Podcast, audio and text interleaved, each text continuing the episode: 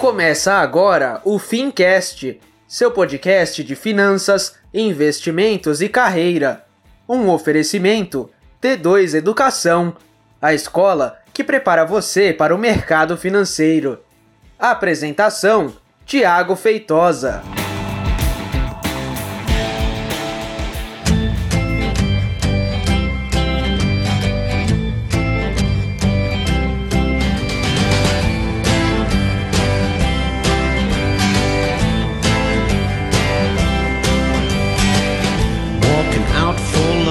Muito bem, seja então muito bem-vindo e seja você muito bem-vinda a mais um episódio do Fincast. Eu sou o Thiago Feitosa. Hoje eu quero conversar com você sobre previdência privada. Eu vou falar aqui sobre cinco razões ou cinco motivos para você é, conseguir vender previdência privada ou, inclusive, caso você seja investidor, para você entender como é importante você fazer uma previdência privada. Antes da gente começar, eu tenho alguns recados importantes. Olha só, o Fincast, ele tá no ar, salvo a minha memória, desde agosto de 2016, alguma coisa assim, mas é desde 2016. Um dos primeiros episódios foi 5 razões para que você nunca faça um plano de previdência. E aí, depois, um mês depois, a gente postou um outro episódio que era 5 razões para que você contrate é, um plano de previdência. E por que, que eu estou falando isso? Para dizer para você o seguinte, que se você ouviu o episódio passado, eu disse que não existe produto perfeito, que não existe produto certo, não existe produto errado. Existe o produto que é certo para uma determinada pessoa em um determinado momento, foi isso que eu falei. E aí eu quero falar com você sobre previdência. Se você trabalha em uma instituição financeira, seja funcionário, seja agente autônomo, você precisa vender previdência privada, fica comigo nesse episódio que eu vou te dar boas razões e bons argumentos para você vender previdência privada com tranquilidade a partir do próximo contato que você fizer com o seu cliente. Beleza? E ó, só lembrar que esse podcast está sendo gravado e postado no nosso canal do YouTube, portanto você pode assistir por lá também e ver outros vídeos que a gente posta lá no YouTube, porque lá no YouTube são três vídeos por semana. Beleza? Vamos falar sobre recomendar previdência privada. E aí, por que, que eu acho importante esse episódio? E aliás, se você gostar desse episódio, por favor, compartilha ele com as pessoas que trabalham com você, lá do teu banco, enfim. Por quê? A gente está num momento histórico no Brasil, que é um momento onde o debate sobre a reforma da previdência social ele atingiu as classes, qualquer classe social, melhor dizendo, né? Eu digo o debate sobre a reforma, por quê? A previdência social, de um modo geral, ela sempre atingiu a todas as classes sociais, principalmente as mais pobres. No entanto, historicamente, a gente nunca viu a nossa sociedade tão engajada em discutir reforma da Previdência, em falar que é bom, em falar que é ruim, se tem idade mínima, se não tem, a gente nunca teve isso. Então, pessoas que são de outras áreas, pessoas que não têm o conhecimento é, de mercado financeiro, hoje se interessam por Previdência em função é, da ampla discussão que a gente tem aí na nossa reforma da Previdência, que quando eu estou gravando este episódio, ela está sendo votada no Senado, então na CCJ do Senado. Então, apesar de já ter sido aprovado na Câmara dos Deputados, ainda não foi aprovada no Senado a reforma da previdência social. Mas isso traz discussão, isso traz debate, e vamos falar de previdência privada. Com esse debate, com essa discussão, é natural que mais pessoas queiram saber sobre previdência privada, se é bom, se não é, se deve comprar, se não deve comprar. E olha que interessante as instituições financeiras têm feito propaganda na TV, comprado espaço publicitário, pagando caro pra caramba, pra ir lá e falar: olha, eu sou uma instituição tão legal que eu zerei a minha taxa de carregamento, eu zerei a minha taxa de administração. E, e o curioso é que tem gente que não sabe nem o que é taxa de carregamento, mas tudo bem. Vamos lá, vamos entender o, por que, que é importante uma pessoa fazer contratar uma previdência privada. Primeiro, que previdência privada, diferente da renda fixa, diferente da renda variável, não é produto de investimento. Como assim, Thiago? Não é produto de investimento? Ó, embora pareça, o objetivo da previdência privada, embora muitas pessoas usam ela para pôr um dinheiro, render e resgatar lá na frente, ela não pode ser considerada um produto de investimento que o objetivo de você colocar o dinheiro numa previdência privada não é necessariamente para você ganhar dinheiro e ter altas rentabilidades. O objetivo é garantir para você uma previsão de receita quando você não estiver trabalhando, em outras palavras, quando você estiver aposentado. Uma curiosidade é que o que a gente chama de previdência privada tem o seguinte nome: previdência complementar aberta. Por que, que tem esse nome? Porque o objetivo dela é complementar a previdência oficial. Então, primeira coisa é isso. Quando você contrata uma previdência privada, você quer ter um complemento da sua aposentadoria lá do INSS, portanto, você não quer ganhar 10% ao ano e sacar esse dinheiro. Não é esse o objetivo, beleza? E aqui a gente já começa a fazer uma observação. Por não ser necessariamente um investimento, a gente fala que ela tem característica de seguro. Por quê? O que é um seguro? Você paga lá um prêmio para receber uma indenização caso seja necessário. Claro, na Previdência tem lá que você pode contratar um pecúlio que vai ter essa característica, mas o que, que acontece com a Previdência? Você vai lá, coloca o seu dinheiro, vai colocando, vai colocando, vai colocando, vai colocando, e aí quando você chega à idade onde você combina com a seguradora, ela passa a pagar você tá bom? E a gente vai falar sobre isso. E uma coisa que é extremamente importante, que justamente por não ser um investimento e ter essa característica de seguro, é que essa modalidade de produto de investimento, ou que essa modalidade de produto financeiro, melhor dizendo, ela é excelente para o processo de sucessão patrimonial. Veja bem, você que está aqui me ouvindo, você sabe o dia que você vai bater com as botas e vai dessa para uma melhor? Não sei. Não? Provavelmente não, né? Eu não sei que dia que eu vou. Mas o fato é o seguinte: que justamente por você não saber, é legal que você tenha parte do seu patrimônio alocado em previdência para que os seus beneficiários, para que os seus herdeiros não tenham dificuldades imediatas é, quando você for embora. O que eu quero dizer com isso? Imagina que você tenha lá um baita de um patrimônio, tem imóvel, tem dinheiro em ações, tem na renda fixa, tem no CDB, tá lá, um monte de dinheiro, tá lá, milhões e milhões e milhões de reais. Mas todo esse dinheiro está alocado em produtos de investimento, está alocado em imóveis. Quando você vai dessa para uma melhor, a gente entra em um processo jurídico chamado inventário.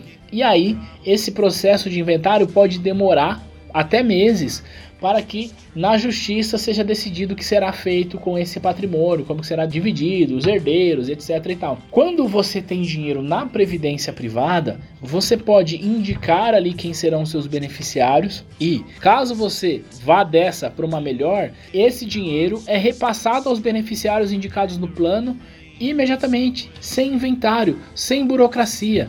É só o beneficiário chegar lá na instituição e falar assim: olha, essa pessoa aqui é meu pai, minha mãe, seja lá quem for, eu sou beneficiário desse plano e ela faleceu. Beleza, é feita a TED, a TED vai parar na sua conta sem burocracia. Então, quando a gente está falando de sucessão patrimonial, de planejamento sucessório, é importante que você consiga. Claro, a gente pode gravar outro episódio para falar sobre seguro de vida. Aliás, já tem aqui Fincast falando sobre seguro de vida, da importância dele. Mas é importante que o investidor entenda que parte do patrimônio dele que tiver alocado na Previdência será repassado aos seus herdeiros legais ou aos beneficiários indicados no plano, sem burocracia. Então isso é importante. Então a gente dei dois motivos. Primeiro, não é investimento, tem uma característica de seguro. E segundo, que no processo de sucessão patrimonial é incrível, tá bom? Agora, o terceiro motivo, que poucas pessoas conseguem explorar isso, e se você não entende muito bem essa questão, eu vou te convidar para ir no nosso canal do YouTube, porque tem um vídeo onde eu falo sobre isso, tá? Que é a possibilidade do abatimento fiscal do PGBL. Se você paga imposto de renda do seu salário, se você contribui para o INSS ou para outro regime de previdência oficial, um RPPS, por exemplo, e você faz a sua declaração de imposto de renda pelo modelo completo e você não tem o PGBL, eu posso garantir, você está perdendo dinheiro. Posso garantir isso para você. Então olha que interessante. Se você faz a sua declaração de imposto de renda pelo modelo completo, se você é contribuinte do INSS, eu garanto, se você não tem um plano de previdência privada, você está perdendo dinheiro. Olha que, olha que afirmação forte. Deixa eu explicar isso. Olha só. No plano de previdência privada tem um negócio chamado PGBL. O PGBL permite que o contribuinte faça a dedução de até 12% da sua base de cálculo anual para investir nesse produto. Em outras palavras, o que eu estou dizendo? Que o contribuinte vai pagar menos imposto de renda sobre o salário dele, vai pegar esse dinheiro que ele deixa de pagar hoje, vai investir em um plano de previdência, num PGBL. Esse dinheiro que ia para a Receita Federal e que não foi, porque ele teve um bom planejamento fiscal, que ele investiu em um PGBL vai render, vai render, vai render. E lá na frente, somente lá na frente, ele vai pagar imposto de renda. Então o que eu estou falando é, o, você ou seu cliente deixa de pagar imposto hoje, investe esse dinheiro, multiplica essa grana e depois paga imposto de renda lá na frente. Esse é o dinheiro que você está perdendo. E tem uma coisa importante: dependendo de como você monta a estrutura, você pode deixar de pagar 27,5% de imposto de renda hoje, que é a alíquota vigente no momento da gravação, e pagar 10% daqui a não sei quantos anos. Esse planejamento, dependendo de como você fizer, pode ser que esse imposto de renda que você vai pagar seja certamente inferior a todo o rendimento que você teve ao longo desse tempo. Portanto, você deixa de pagar imposto hoje, investe e ganha dinheiro. Se você não usa esse mecanismo, o que você está fazendo é você está pagando dinheiro para a Receita Federal e não está usufruindo disso. E aí, como a gente paga pouco imposto no Brasil, né? Por que não usar esses mecanismos que são legais para se beneficiar? Portanto, ele é o único produto que tem a possibilidade de abatimento fiscal. Importante. Quarto item, eu já até falei aqui, é a questão do imposto de renda menor. Qualquer outro produto de investimento hoje tem como menor, menor alíquota 15%, tá? Então, a renda fixa, a menor alíquota é 15%, mercado de ações é 15%, se for day trade 20%, mas ou seja, não existe nenhum produto de investimento cuja alíquota seja inferior a 15% a previdência privada tem alíquota de 10%, dependendo do prazo que você ficar. E digo mais, dependendo do volume que você tem na previdência, dependendo de outras fontes de rendas que você tenha, você pode ter alíquota ainda menor. Você pode ter alíquota de 7,5 ou até ficar isento. Essa questão de 7,5 ou ficar isento é a alíquota que a gente chama de tabela progressiva, que é compensável ela é um pouco complexa de você entender quanto você vai pagar de fato de imposto de renda, porque isso depende de outras rendas que você tem. Então, se você tem outra aposentadoria, se você tem imóveis, se você tem outro tipo de renda, isso vai impactar no imposto de renda no regime progressivo. Mas no regime regressivo, você pode pagar 10% de imposto de renda, que é menos do que qualquer outro produto. Beleza? Então, esse é o quarto item. E por último, que eu quero falar que nenhum outro produto tem é a possibilidade de pagamento de renda o que, que isso significa? Você vai acordar com a seguradora, tem lá um capital acumulado que você colocou ao longo da sua vida e você diz para a seguradora: seguradora, sua linda, sua fofa, tô afim de colocar os pés para cima e ficar de boa na lagoa, ou seja, tô afim de me aposentar. Vamos fazer o seguinte: vamos converter esta minha grana em renda. O que vai acontecer?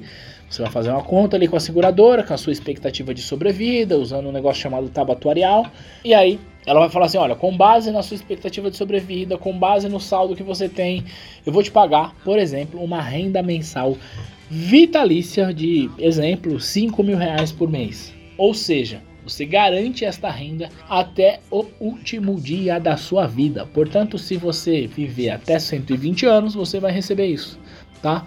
Então, outro ponto que você pode fazer essa renda mensal vitalícia, existem vários tipos de renda. Tem essa que eu falo que é a renda mensal vitalícia, que eu falo não, né? que é chamada de renda mensal vitalícia, que vai até o último dia de vida. Tem uma inclusive que é chamada de renda mensal vitalícia conversível aos, ao cônjuge com continuidade aos filhos menores. Olha que interessante.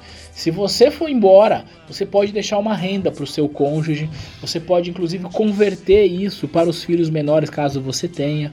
Então, nenhum outro produto ajuda nesse tipo de planejamento, nessa segurança para você e para os seus é, herdeiros. Então é importante você olhar por esse lado quando fala de previdência também. Além disso, você pode escolher outras modalidades de renda. Então eu falei da renda mensal vitalícia, você pode escolher renda mensal temporária, renda mensal com prazo certo, tem algumas modalidades. Ah, Thiago, eu não quero ter renda mensal temporária. Não tem problema, você pode resgatar o seu dinheiro total e torrar ele com cachaça, se você quiser. Ou seja, se você acumula o seu patrimônio em produtos de renda fixa, por exemplo, olha o que, que acontece. Esses produtos, eles terão vencimento, aí você vai lá, compra, realoca, compra, realoca, paga imposto, compra, realoca. Ou, se você coloca em fundo de investimento, dependendo do fundo, tem come cotas, portanto, a cada semestre você está pagando imposto. Na Previdência você não paga imposto de renda enquanto você está no seu período de chamado de diferimento, que é o período onde a sua grana está sendo colocada. Então você não paga imposto de renda durante essa, esse, esse período, diferente dos fundos de investimentos. Você não precisa fazer realocações, tá? Diferente de outros produtos de investimentos, porque tem vencimento, você vai precisar realocar e vai precisar pagar imposto de renda. E se você coloca o seu grana em outro fundo, em outro produto, quando chegar uma idade que você quiser sair de vez, você vai falar assim, ó, dá aí todo o meu dinheiro que eu vou ver o que, que eu faço com ele aqui. Ou seja, você não conta com esse serviço de gestão, que é extremamente importante. Então eu falei aqui de características que só a previdência privada tem e que eu, se fosse você, faria uma previdência privada e que você, se trabalha no mercado financeiro, use esses argumentos, que são argumentos reais e verdadeiros, para oferecer isso para o seu cliente. E aí eu quero fechar esse episódio falando de mais uma coisa que é extremamente importante no processo de previdência privada. Ela tem uma coisa que nenhum outro produto de investimento tem, uma coisa chamada de portabilidade. Então, se você contrata um plano de previdência na instituição A e você não está muito satisfeito com a taxa de administração, com a taxa de carregamento, ou com o retorno que aquele produto está dando ao longo do seu período de diferimento e etc., por qualquer que seja a razão, você vai na instituição B e pede a transferência desse plano sem dor de cabeça. Assim como você faz portabilidade de chip de celular, você faz portabilidade do plano de previdência, coisa que outro produto não tem, tá? Aí algumas pessoas que conhecem um pouco mais do mercado falam assim: "Ah, Thiago, tem sim, tem um negócio chamado transferência de custódia". É verdade. Se você compra títulos por uma instituição, você pode pedir a transferência de custódia para outra. Mas o processo não é tão simples quanto o processo de portabilidade em previdência, tá? Tem instituição que você tem que pedir assinatura até para o Papa para você transferir os seus ativos para outra instituição, tá? Então, na portabilidade, você só vai na instituição onde você quer manter o seu, o seu produto, ela pede essa portabilidade. Você nem precisa ter contato com a instituição onde você tem atualmente. Então eu trouxe nesse episódio seis razões pelas quais eu considero importante você fazer um plano de previdência complementar, que é o VGBL, ou melhor, se você se enquadra e se você pode fazer, faça o PGBL, porque esse produto apresenta um benefício fiscal muito, muito legal. E aí, caso você não tenha entendido essa questão do benefício fiscal, eu vou deixar na descrição do vídeo deste episódio no nosso canal do YouTube. Portanto, se você está ouvindo, vai lá no nosso canal do YouTube para ver esse episódio, porque na descrição dele eu estou deixando um link para você ver um estudo de caso que eu faço do benefício fiscal e por que que vale a pena você contratar o PGBL caso você se enquadre neste perfil. E aí você vai entender de uma vez por todas por que vale a pena ter esse produto. Beleza? Aproveita aqui você que está me ouvindo, aproveita que você vai lá no YouTube, deixa também um comentário lá para eu saber o que, que você achou desse episódio. E você que está me assistindo no YouTube, comenta aqui o que, que você achou desse episódio, se a partir de agora você vai pensar melhor na previdência privada. E a gente se vê e a gente se fala no próximo conteúdo. Um grande beijo. Tchau, tchau.